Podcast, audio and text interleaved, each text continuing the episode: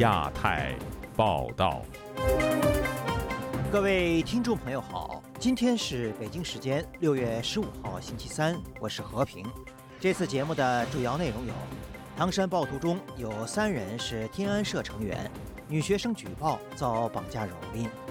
黑客帝国的开端，河南讨债储户健康码离奇变红；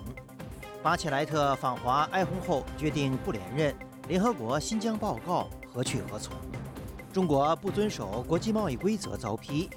中共发布非战争军事行动纲要，学者称是为出兵台海做铺垫。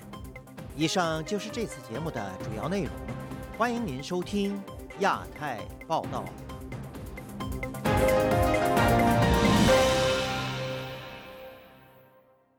唐山暴徒殴打妇女事件持续震动海内外舆论，连日以来，唐山民众掀起了举报浪潮，至今有十多人实名公开举报。遭到黑恶势力勒索及禁锢的经历。下面请听本台记者乔龙的报道：唐山烧烤店暴徒围殴多名女子事件被国际媒体广泛报道，路透社、法新社、CNN 等国际媒体做了分析性报道。在六月十一日，即案发第二天，九名涉案人员全数落网。据央视网报道，涉及唐山市暴行的九人中有三人隶属江苏黑帮天安社。天安社是从江苏省发源的涉黑组织，多年前已被警方取缔。而据网民来自警方的消息，在九名涉案者中，至少有三人有前科，且有一人2019年还刑拘在逃。河北网民郑成本周二接受本台采访时说：“唐山黑恶势力打人事件受到全国网民的关注，但这只是冰山一角，还有许许多多更恶劣的伤害案未被曝光。”他说：“如果没有保护伞，不会发生这类事件。仗着自己有钱，仗着自己背后还有人给他们撑腰，这几个打人者是非常的嚣张，在当地啊，呃，是一霸。”他们有的是做土石方工程的，呃，水产养殖的，还有的是村干部，他们结成团伙危害一方。本周一，在传出一名舞蹈女学生在唐山高铁站外被歹徒绑架后遭到强暴及殴打。据唐山某医院医护人员图片爆料，受到伤害的女子被打至骨折，又遭恶人用刀捅下半身。该女子爬行两公里才遇到人救助。医生说，由于长时间爬行，女孩的膝盖骨已经外露，医院调来两名妇产科医生协助救治。就在唐山暴徒被抓的消息传出后，包括一名酒吧驻场女歌手在内的当地十多名受害者实名举报受到暴徒绑架、勒索，甚至禁锢的情况。酒吧歌手张女士在视频中称，她被非法拘禁十六个小时，期间。被关狗笼殴打，报警后警方却草草了事。拘禁期间控制我们受害人上交所有私人物品，手机、身份证、车钥匙、行驶本、家钥匙等，并对我们受害人进行逼迫下跪、殴打、辱骂、白纸画押、威胁恐吓等。随后又转移地点，强行控制我们受害人进行关黑屋、关狗笼、群殴等一系列的黑社会行为，囚禁时间长达共十六个小时。对此，唐山市公安局迅速处理了蛋糕店老板被勒索及酒吧歌手被禁锢两起网上举报的案件，拘捕了六人。本周一，唐山警方宣布，欢迎民众举报的四种方式，包括亲自到公安局、电话、电子邮箱及信箱，但拒绝在网上举报。当局解释是为了保障举报人的人身安全。周二，众多居民亲自前往当地信访局举报。时事评论人士蔡先生认为，在强大的民意下，当局这次也在借题发挥。他说：“通过网络来发酵，就是网络呢是采取了一个呢冷处理的方式呢。我觉得最主要的原因呢，是因为呢这次没有对准公权力啊，这个是很重要的。如果是呢这件事情呢，公权力扮演了很重要的角色。”我估计舆舆论很快的就把它压下去了。之所以把这个矛头呢又对准黑社会，这个呢正好转移现在的这个政府的压力。因为疫情之下呀，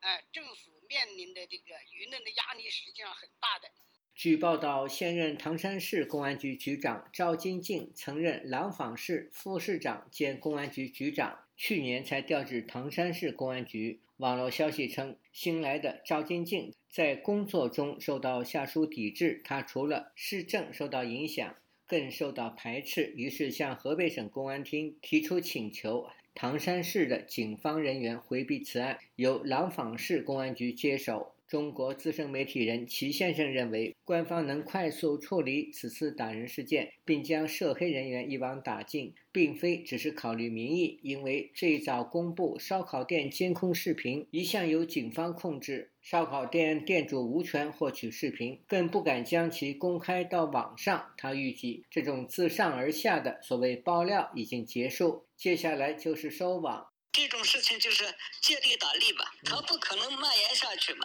现在往往就是说一张一弛，利用老百姓网络媒体，最后炸到国外以后啊，最后炸的是谁？炸的他们自己。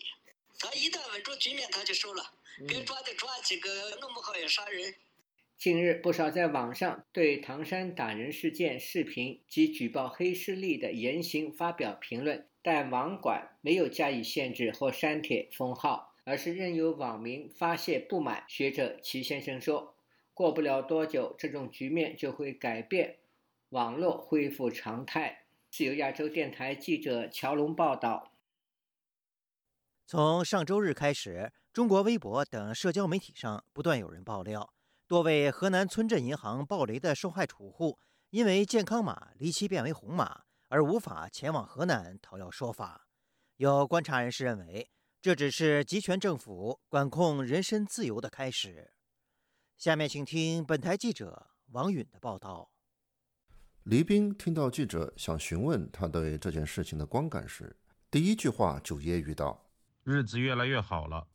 这位住在上海浦东公寓楼的青年人，由于安全原因，只愿用化名接受采访。化名受访者的声音皆为同事代读。他很快解释说：“他的意思是，未来还会有更坏的情况发生。”数字化集权被共产党运用的越来越娴熟了。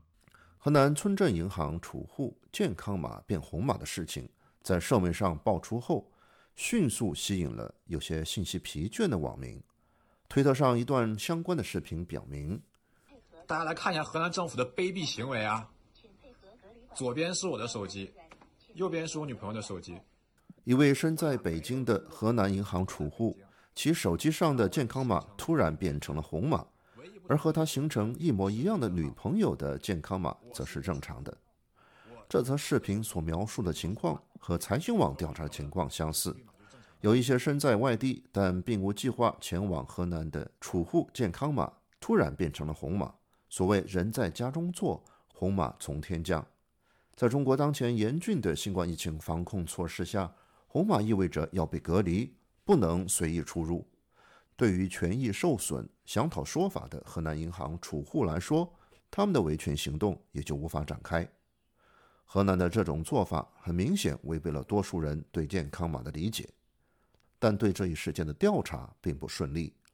外界依然无法得知具体由谁下的指令让储户的健康码变成红码。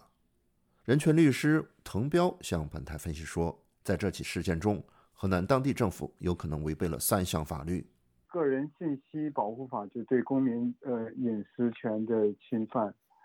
就是他呃非法的去获取和呃泄露公民的个人信息，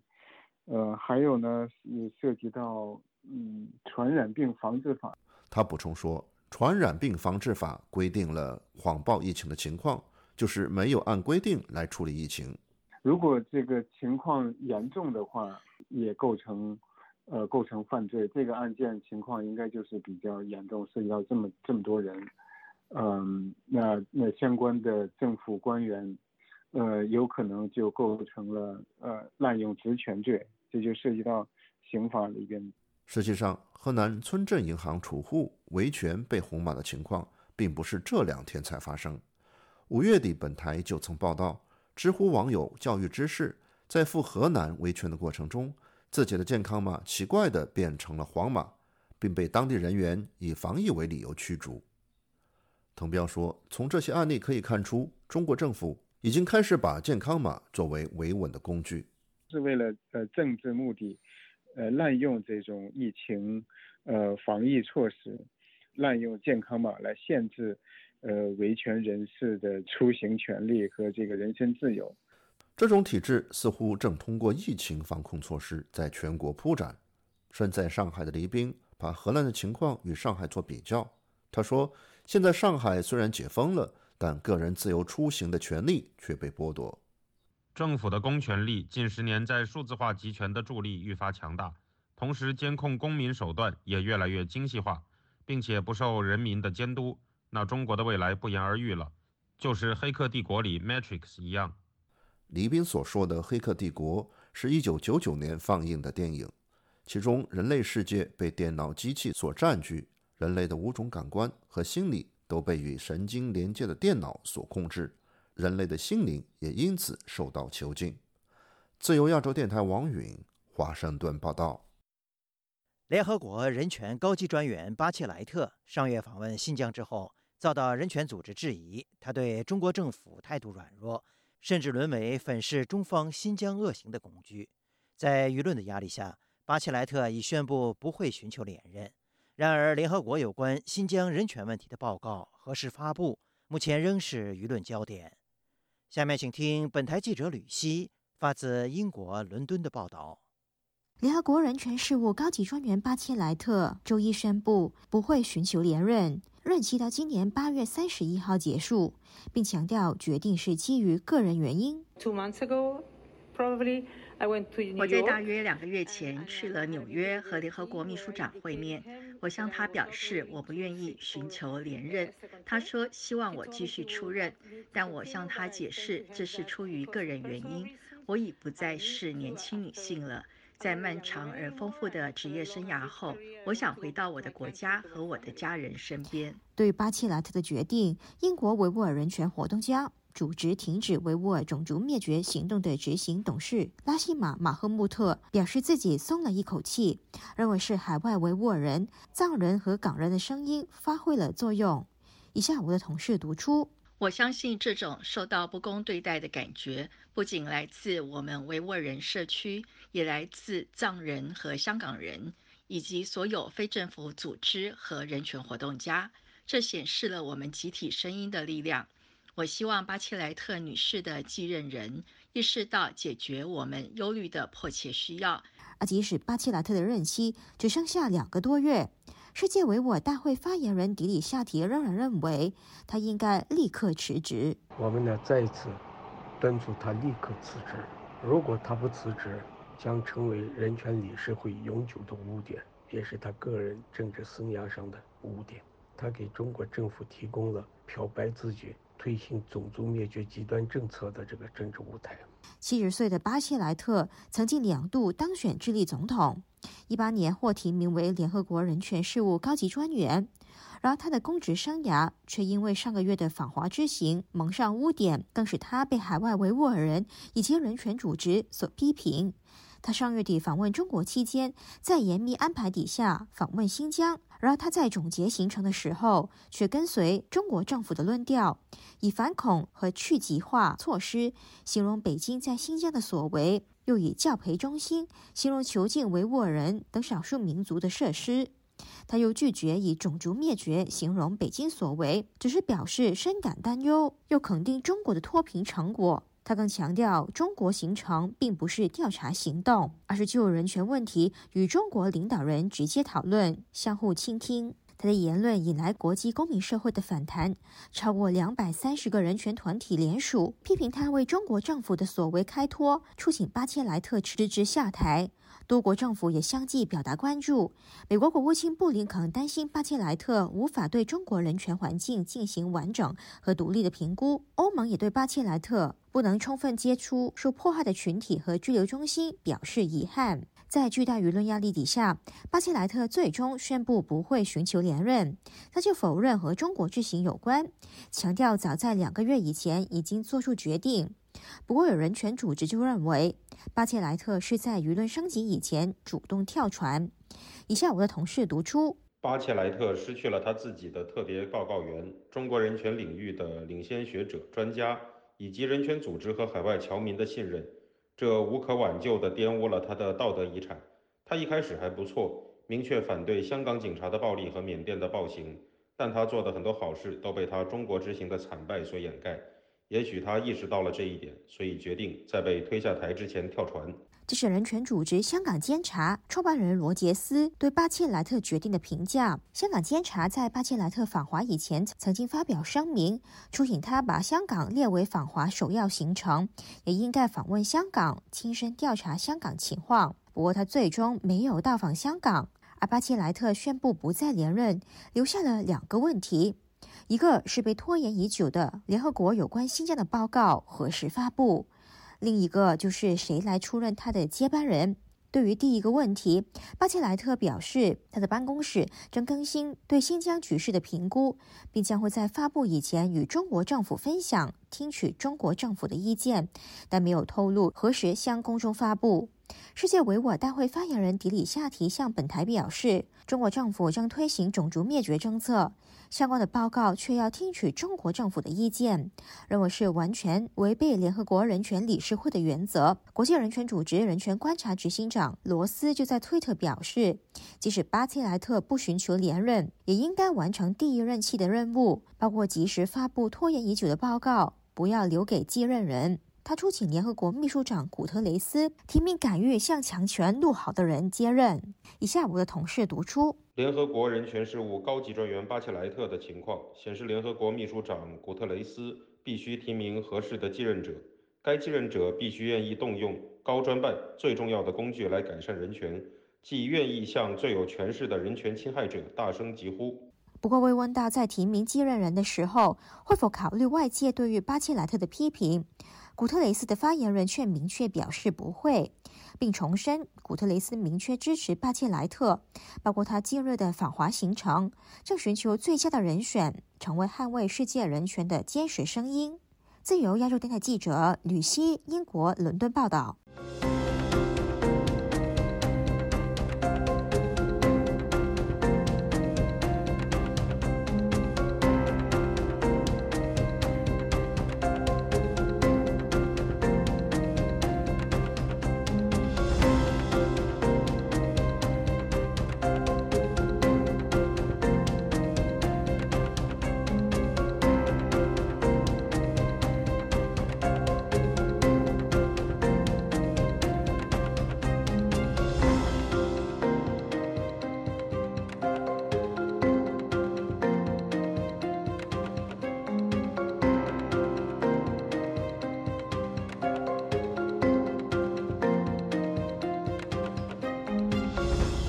中国在全球贸易体系中，通过政府下指导棋、不遵守国际贸易规则以及盗窃知识产权等行为，受到国际舆论的批评。近日，更有媒体披露，美国国会正推动立法，将能授权政府阻止对华投资的新权利。下面请听本台记者陈品杰的报道。美国《华尔街日报》六月十三日披露，美国国会正在推进一项修改美国公司海外投资规则的相关立法，提议对在被视为对手有关国家所进行的投资进行审查，譬如中国。该草案将要求美国公司和投资者披露部分新的对外投资，并授权行政部门成立新的委员会，以国家安全为由审查和阻止部分的投资，来保护美国的技术和重建供应链。不过，此提案受到部分商界反对。美中贸易全国委员会就提出警告称，这种审查很容易产生不确定性，并有损美国的竞争力。中国外交部发言人汪文斌在十四日的例行记者会上也就回应：这严重破坏国际经贸秩序和贸易规则，严重威胁全球产业链供应链稳定。而从相关记录上来看，中国才是千夫所指被批评破坏国际贸易秩序的对象。在世界贸易组织十二日召开的部长会议上，代表台湾出席的台湾行政院政务委员邓振中就发表声明，表示任何成员都不应在无正当理由下任意禁止产品进口，暗指中国对台湾的凤梨、莲雾等商品下达禁令的不合理行为。美国共和党籍的众议员拉胡德在十四日的一场活动上就表示，中国在加入世贸组织之后，并没有适应基于规则的系统，而是继续窃取美国的知识产权，继续违反国际贸易规则。他在美国智库美国企业研究所举办的座谈会上如此说道：“China, from my perspective, is an existential threat in many ways。对我来说，从国家安全的角度，从经济贸易的角度，从网络的角度来看。”中国在很多方面都是一种生存的威胁。我经常说，中国有一个在经济上、军事上取代我们的计划，但我们在经济上也与他们紧密地联系在一起。在此之前，美国贸易代表办公室二月份在年度评估报告中就表示，美国需要寻求新的战略，并更新国内贸易工具，以应对中国政府主导的非市场政策和做法。谈到中国政府在商业行为背后看不见的手，共同出席活动的意大利参议院议员乌尔索就表达了他的担忧。他通过翻译表示：习近平修改了中国宪法，修改了国家安全法。规定每个在中国做生意的人和中国公司都有义务向中国政府提供有关他们如何运作的信息。沃尔所说，美国和欧洲各国都需要制定健全的政策，以提高商业领域的自主权，避免知识产权遭到中国剽窃。而美国企业研究所的中国经济专家史建道在座谈会上谈到了上述的草案。他以二零二零年特朗普政府允许美国外国投资委员会审查更大范围交易为例，来表达他的支持。史建道说：“But what we hear sometimes in opposition is the same thing we heard in regard to CFIUS reform。”但是我们听到的反对意见与我们听到的关于美国外国投资委员会改革的内容是一样的。你不明白这将是多么可怕？错。这不会是可怕的，这些是美国公司不可剥夺的权利，这也是假的。我们曾不被允许投资华沙条约组织国家，这是合理的、谨慎的。而与此相反的是，人们说你不能干涉我们赚钱。他表示，中国的掠夺性政策，从盗窃知识产权到增加补贴以扩大中国竞争，都破坏了美国国防工业基础的供应链。不过，他同时也表示自己的疑虑，他不确定美国是否已经做好准备来减少与中国的经济接触。自由亚洲电台记者陈品杰华盛顿报道。中共领导人习近平日前签署命令，发布军队非战争军事行动纲要。有学者认为。这份纲要为中国军方在台海和南海发动所谓的特殊军事行动预做了法律的铺垫。下面请听本台记者夏小华发自台北的报道。新华社十三号报道，中央军委主席习近平日前签署命令，发布《军队非战争军事行动纲要（试行版）》，十五号施行。纲要共有六章五十九条，为部队遂行非战争军事行动提供法规依据。新华社指出，该纲要深入贯彻习近平强军思想，坚持总体国家安全观，着眼有效防范、化解风险挑战，应对处置突发事件，保护人民群众生命财产安全，维护国家主权、安全、发展利益，维护世界和平和地区稳定，创新军事力量运用方式，规范军队非战争军事行动组织实施。对有效履行新时代军队使命任务具有重要意义。台湾军事评论员齐乐义接受自由亚洲电台采访分析，中共多年前就着手研究非战争军事行动，这是第一次公布，应该与乌俄战争有直接的影响。俄罗斯对乌克兰行动定义是特殊军事行动，而非入侵，称其目的在反纳粹。中共实施此纲要，以合理化未来对台海、南海采取军事行动的定义，可视为法律战的铺垫。其乐意点破，以后武力犯台的时候，他不会说这是一场战争，因为战争是两国之间的事情，他一定也会用这种所谓的特殊的军事行动或非战争的军事行动，为了解决国内的分裂势力问题，他一定是这么。去定义这场战争的。齐乐一提到，过去军事界讨论非战争军事行动指人道主义救援等非传统安全领域，例如风灾、海啸、地震、急难救助。习近平签署军队非战争军事行动纲要，内容远超过这个范围，涵盖了突发事件、国家主权、安全、发展利益跟维和部队的行动也不同。齐乐一说，未来中共的军事行动不会在本土实施，而在境外，他绝不会称是发动战争或是破坏地区和平的入侵行动，而是执行维护国家主权、安全特殊的军事行动。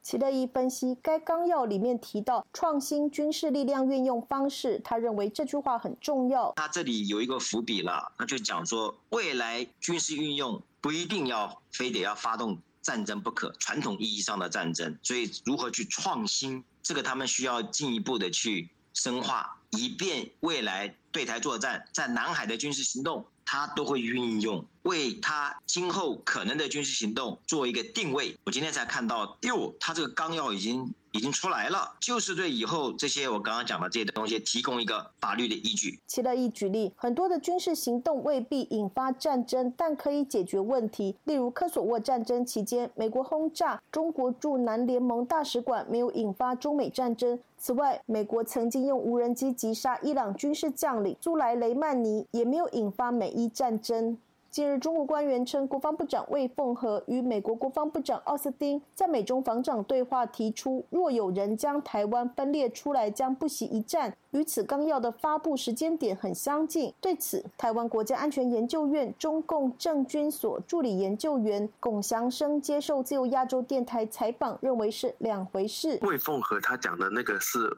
不惜为了台湾不惜一战，那个就是战争状态。那现在讲的这个是非战争状态下的军事行动，所以两个其实是切开。这是主旨性的宣示，主要是对内维稳啊，也有讲到对外哦，因为他只要是。人民财产、生命安全这些，他都可以用这个纲要来行动。此时签署这项法律纲要，龚祥生也认为是因应国内外有所动荡。乌俄战争之后，这国际局势动荡了，介入跟反介入的这些事情，灰色地带冲突在战争状态之前都是属于这个和平时期嘛？那所以在和平时期，这个非战争军事行动就是它的主要军队的行动模式。现在和平时期应用到。军队非战争军事行动的用到它的机会会比战争法那些都还要高。龚祥生指出，目前没有看到六章五十九条全文，只有概念性，定的范围非常广。一下子是那个风险挑战，一下子针对突发事件，然后又要保护那个人民财产跟国家主权，我甚至讲到维持世界和平和地区稳定，所以这个范围几乎包山包海。现在这个麻烦的是，它这个没有全文。龚祥生提到，二零一零年中共曾经想要推。涉外非战争军事行动法后来没有推下去。二零一五年以来逐步法制化，让他以后不管是要去反恐啊，还是要去维护他的那个海上通道安全啦，派海军出去扩大他的这个军事范围，或者是参与维和，他都会有行动纲要作为他的依法的依据。所以我觉得他是补强自助面跟这个未来师出有名的这个部分。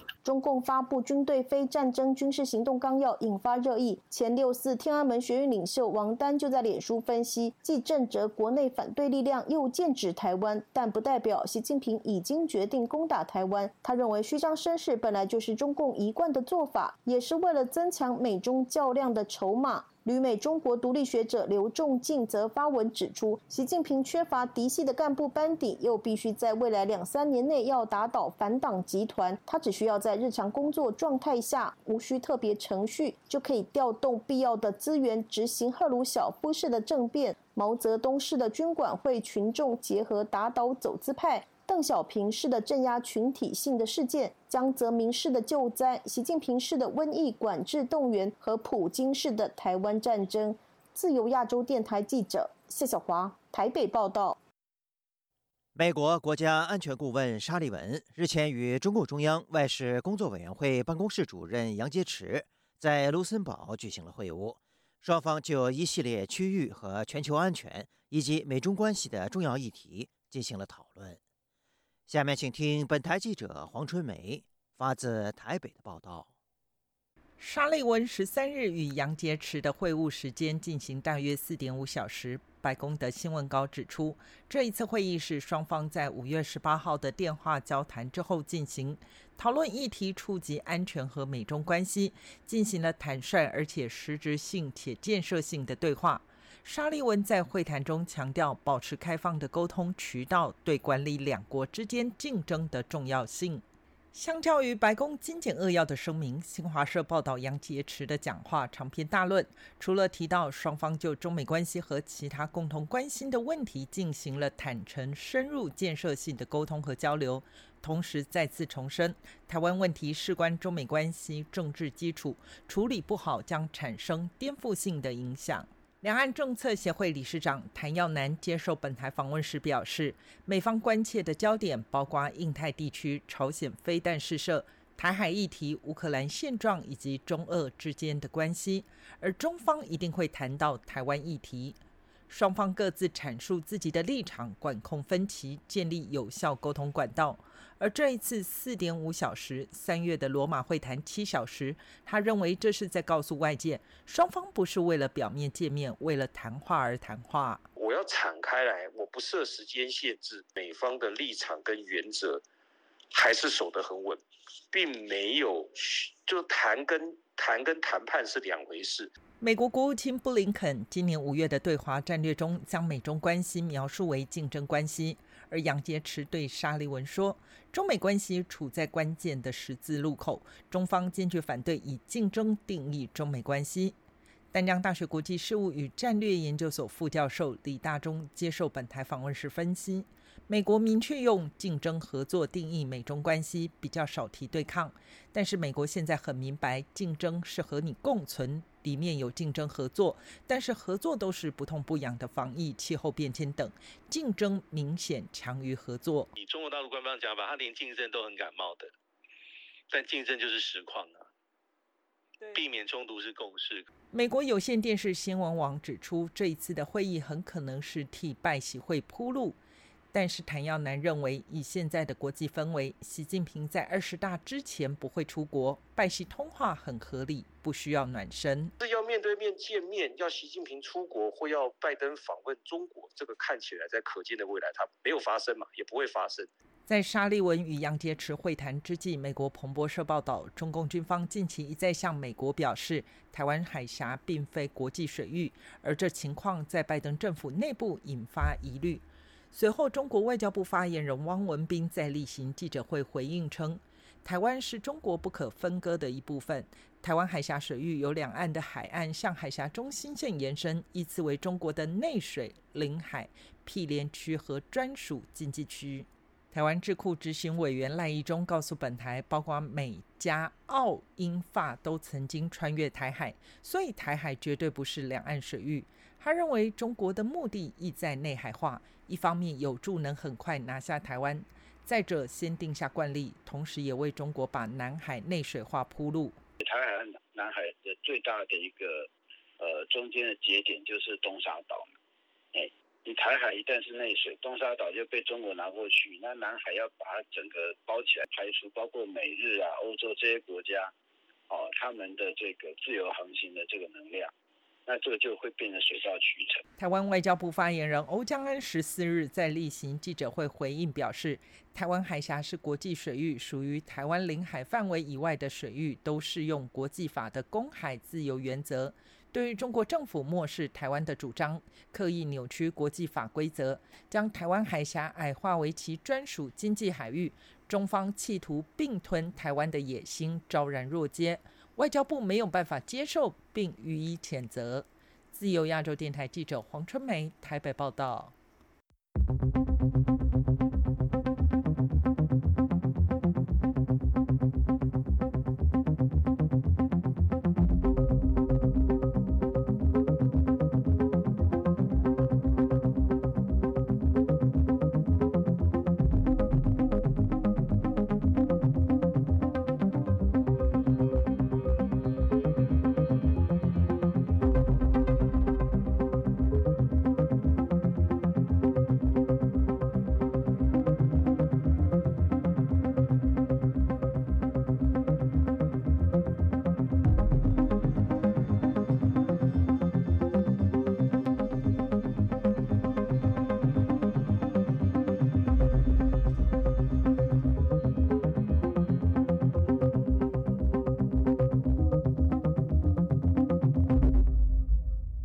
中国监管机构近日警告外资银行，不要对雇佣的高层过于大方，甚至要求降低现金薪酬，否则不符合共同富裕的原则。有学者认为，此举是中共二十大前维稳政策的一环。下面请听本台记者夏小华发自台北的报道。台湾中央社引述外媒彭博十三号报道指出，中国证券监督管理委员会今年在上海以及北京召见多间外资金融机构高层，讨论有关高层薪酬的问题。监管机构要求外资金融机构详细汇报高层的薪酬待遇方式，并表示不要对高层过于大方，因为这不符合共同富裕的时代背景。监管机构还要求外资金融机构降低现金的部分薪酬。据该报道指出，出席者包括瑞士信贷集团、高盛以及瑞银集团的高层。中国证监会、瑞银、高盛、瑞信和摩根士坦利的发言人对彭博的查询则均不予置评。彭博报道，过去两年，监管机构也曾经向中国本土银行要求减薪及减开支。此次直接介入外资银行有关人力资源决定的举措非常罕见，显示监管机构想将外资以及本地银行的监管看齐，这令外资银行在严格封城防疫之外，面临了挽留人才的挑战。台湾政治大学财政学系教授黄志聪接受自由亚洲电台采访指出，如果是真的是这样的情况的话。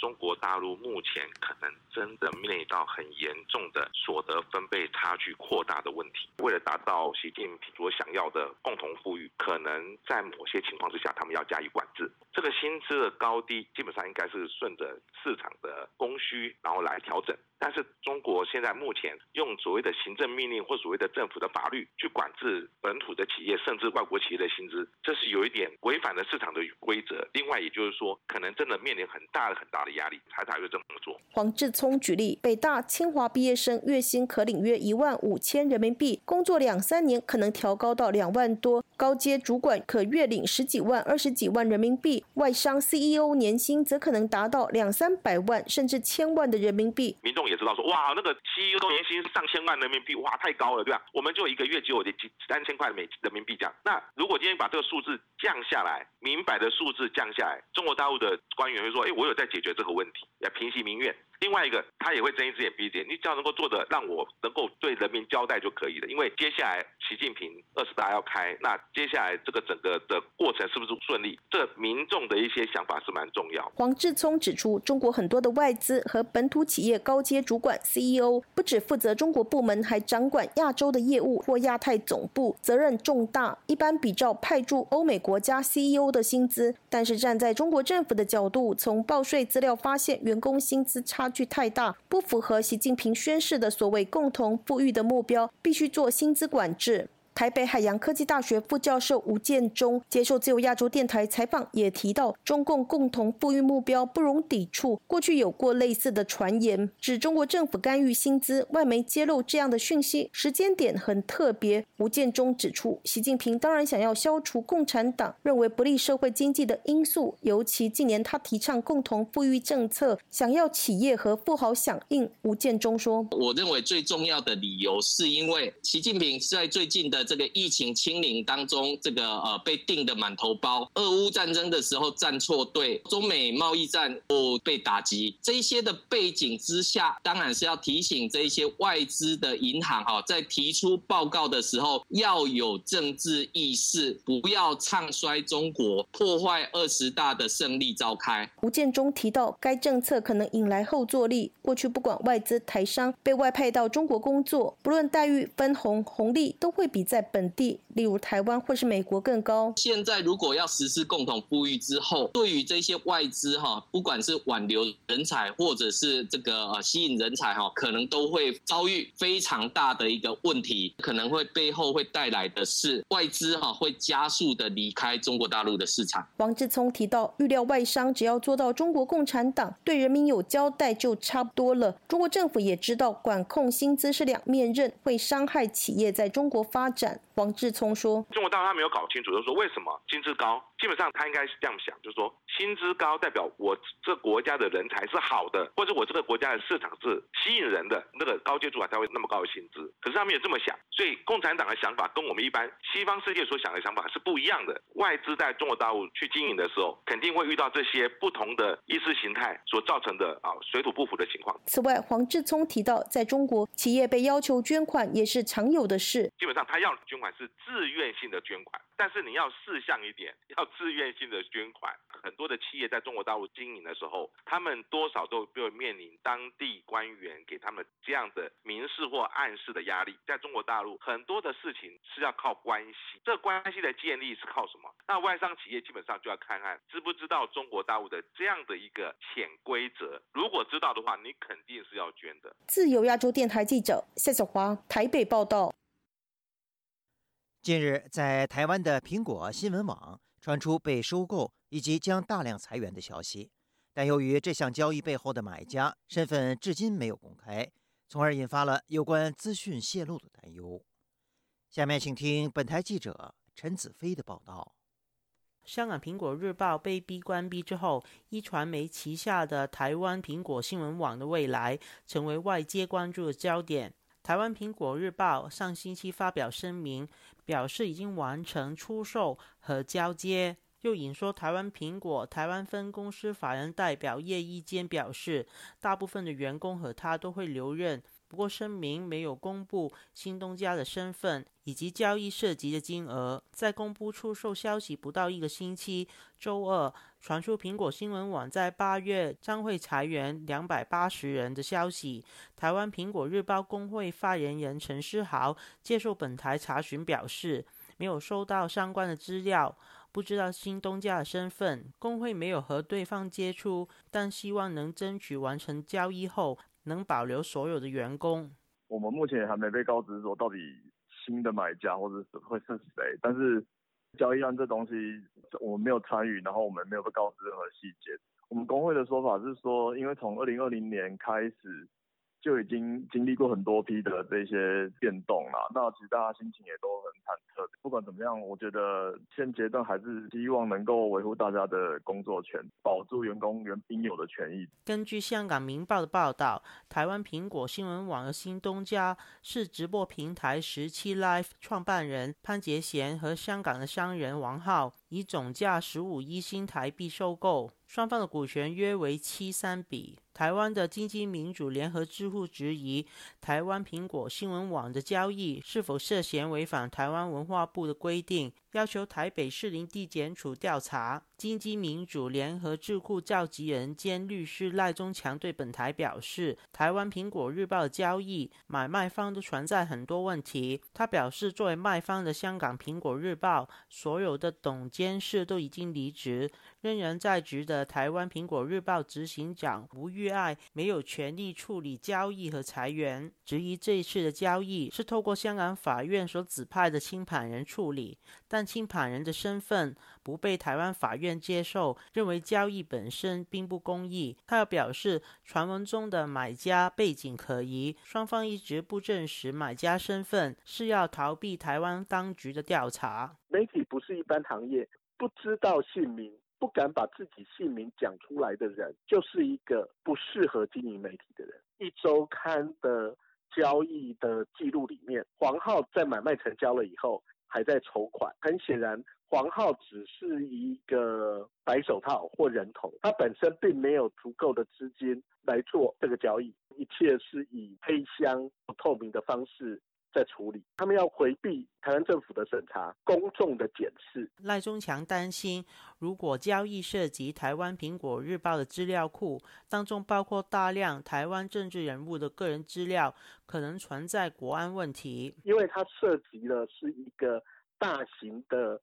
资料库。黄浩本身作为香港人，根据港区国家安全法的规定，香港警务处律政司是可以要求黄浩交出苹果日报资料库。这个资料库经历过三届政府，牵涉到很多的个人资料，包括匿名投稿的资料，许多。台湾政界的秘辛，就是一个严重的国安危机。时事评论员双普表示，虽然香港国安法的涉及面广，但台湾苹果新闻网的交易需要通过台湾方面的审批。台湾文化部去年已经明确表示，交易不能涉及资料转移，相信台湾政府会继续坚持相关的原则。就亚洲电台记者陈子飞台北报道。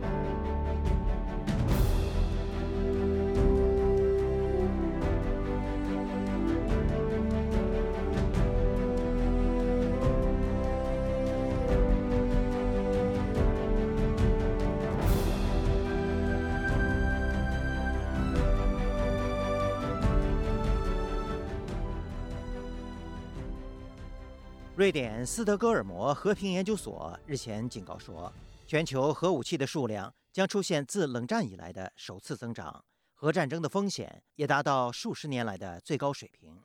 而国际废除核武运动在本周二发布的最新报告显示，中国针对核武器的支出增加了百分之十点四，位居全球第二。下面请听本台记者蔡玲发自巴黎的报道。在俄罗斯入侵乌克兰，中国国家主席习近平显露夺取台湾的野心，以及朝鲜领导人金正恩寻求更多核武的背景下，世界紧张局势加剧。国际知名智库瑞典斯德哥尔摩国际和平研究所十三号公布二零二二年建的调查结果，指出全球恐怕将面临第二个核时代的到来。研究报告指出，尽管国际禁核条约在五十多国批准后于二零二一年初生效，而俄罗斯与美国新削减战略武器条约也被延长了五年，但是近年来，在伊朗核计划和高超音速导弹发展的背景下，国际核裁军状况已经恶化。过去一年，在核军备控制和核裁军方面，都取得了一些重大进展。到今年一月份，全球拥有核武的九个国家，核弹头数量为一万两千七百零五枚，比二零二一年一月减少。主要是永和占世界百分之九十的美国和俄罗斯两国，逐渐拆除冷战期间积累的庞大退役核弹头。全球核弹总数在一九八六年达到超过。七万枚的历史最高值后，已经减少了一半以上。不过，可使用的核武数量仍然相对稳定。俄乌战争开打后，普京多次明确扬言的核武威胁，以及中国和英国等国正在正式或非正式地对其核武现代化或扩大，现在使用核武器的风险似乎比冷战高峰以来的任何时候都高。斯德哥尔摩国际和平研究所研究员麦特认为：“I think at the very least we're going to see that it's going to be very difficult to make progress on disarmament。”我认为至少未来几年我们将很难看到核武裁减会有所进展，因为跟这场俄乌战争、普京谈论俄罗斯核武的方式有关。报告指出，除非永和大国立即采取行动，否则全球核弹头库存数量可能很快将达到自冷战结束以来。第一次开始上升的状况，预计未来十年将再次开始增长。目前，全球拥有核武的九大国家，核弹头的库存数量，俄罗斯逼近六千枚最多，其次是美国的五千四百二十八枚，而第三的中国也有三百五十枚。报告指出，中国正处于大幅扩张其核武库的过程中。卫星图像显示。中国建造三百多个新的导弹发射井，在交付新的移动发射器和潜艇后，据信在二零二一年已经将另外几枚核弹头分配给作战部队。而据美国五角大楼表示，到二零二七年，北京将可能拥有七百枚核弹头。中国国防部长魏凤和在新加坡的香格里拉对话中说：“中国的核政策是一贯的，这就是自卫防御的核政策，不首先使用核武器。发展核武器的根本目的也是就是为了消灭核武，保卫我们国家的和平，使我们的国家免遭战争的劫难，特别是免遭核战争的劫难。”根据国际废除核武器运动十四号公布的报告。二零二一年，核大国用于原子弹库现代化的支出增加了近百分之九，达到八百二十四亿美元。仅美国去年就在核计划上花费了四百四十二亿美元，比前一年多出了百分之十二点七。而中国居次，花费了一百一十七亿美元，增加了百分之十点四。自由亚洲电台记者蔡玲巴黎报道。近日，加拿大成立的印太地区咨询委员会延揽了包括前驻中国大使包达民在内的几位亲中专业人士，但此举在加拿大引发外交政策专家们的担忧。下面请听本台记者柳飞发自温哥华的报道。加拿大外交部成立的印太咨询委员会共有十四名成员，其任务是为加拿大的印太战略提供建议。预期渥太华将在十一月前公布印太战略规划。不过，委员会内的一些亲中国企业界人士引发了关注，其中包括去年底卸下驻华大使职务的鲍达明，他现在担任澳大利亚矿业巨擘力拓集团董事长，该公司一半的业务都在中国。鲍达明在家中关系低迷之际，一方面积极营救两名被中国拘捕的加拿大人，一方面仍然支持加拿大和中国建立更紧密的经贸关系。外交部发声明说，委员会成员是提供独立且不具约束力的建议，成员需要确保维护最高标准的道德和透明度。成员还包括了以促进经贸为主的加拿大亚太基金会董事会主席佩蒂格鲁。安大略省教师退休金计划委员会全球投资战略部负责人，也是前高盛执行董事哈斯曼，以及基辛格中国研究所的研究员图克等人。不少学者专家对于印太委员会缺乏职业外交官和地缘政治专家背景感到惊讶。卡尔顿大学国际关系副教授莉莉。周一，在一场关于加拿大印太战略的研讨会上提到，他日前参与了一场印太国家战略安全会议，就发现加拿大和身处印太地区国家的思考角度有很大不同。这次的委员会名单也似乎把经贸利益置于国家安全之上。This advisory committee has largely been set to promote the strategy. 这个委员会似乎被设立为促进商业界的利益为主。从委员会囊括的成员来看，他们的专长并非印太地区的战略安全。当我们和印太地区伙伴讨论问题时，别的国家关注的是中国隐忧，我们在意的是经贸利益，成了没有交集的平行线。前驻华大使赵普惊讶没有职业外交官被延揽入委员会。鲍达明并非出自外交体系，他一直都是商人。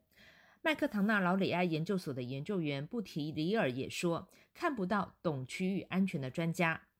周一的研讨会上，多位专家也讨论了台海战争的可能性。他们认为，中国对俄乌战争的态度已经强化他们会武力攻打台湾的意图，这对全世界都有很大的影响。位于夏威夷的亚太安全研究所教授汉明斯说。I think if it was done through force, you know, we'd see a very dangerous region. We'd see a region. 如果中国武力攻台，将令印太地区变得很危险。日本、南韩和南亚的国家都不能幸免于难，全球也将因为石油和供应链危机而深受其害。如果中国和平统一台湾，代表中国将掌控最先进的半导体技术，在经济和科技上成为一等强国。但也代表中国可能会走向更民主进步化，这对西方的影响是多方面的。专家们都说，加拿大的印太战略起步已经很晚，希望不要最后公布的内容和方向都令人感到遗憾。自由亚洲电台记者柳飞温哥华报道。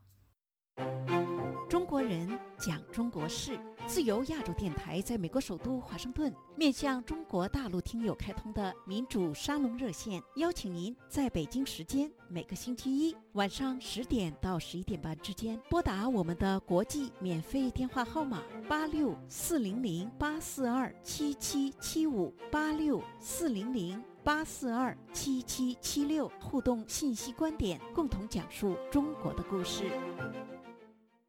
节目最后，我们再来关注一下最近发生的一些热点事件。据维权网发布的消息，中国新公民运动发起人许志勇被控颠覆国家政权罪一案的庭前会议将于本周五举行，同案的丁家喜律师庭前会议也将于下周一举行。据悉，在2019年12月，许志勇、丁家喜、常卫平等人因在厦门聚会讨论时政，分享推动公民社会建设的经验。而遭到当局抓捕。该案先后有二十多名公民和律师遭到当局的强迫失踪、传唤和拘留。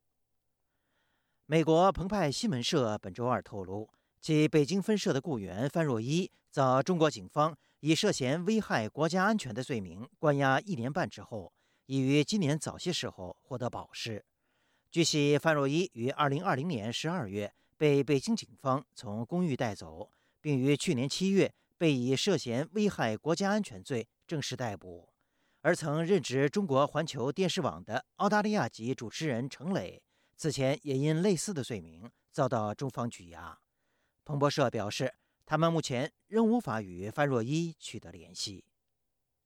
针对中国外交部有关台湾海峡不属于国际水域的言论，台湾外交部本周二作出公开回应。台湾外交部发言人欧江安表示。中国大陆政府漠视台湾的主张，刻意扭曲国际法规则，并将台湾海峡企图矮化成为其所属的专属经济海域。中方企图并吞台湾的野心昭然若揭。欧江安并强调，台湾理解和支持美国海军通行台湾海峡的自由航行任务。听众朋友，亚太报道节目到这里就播送完了，感谢您的收听，我是和平。我们下次节目时间再见。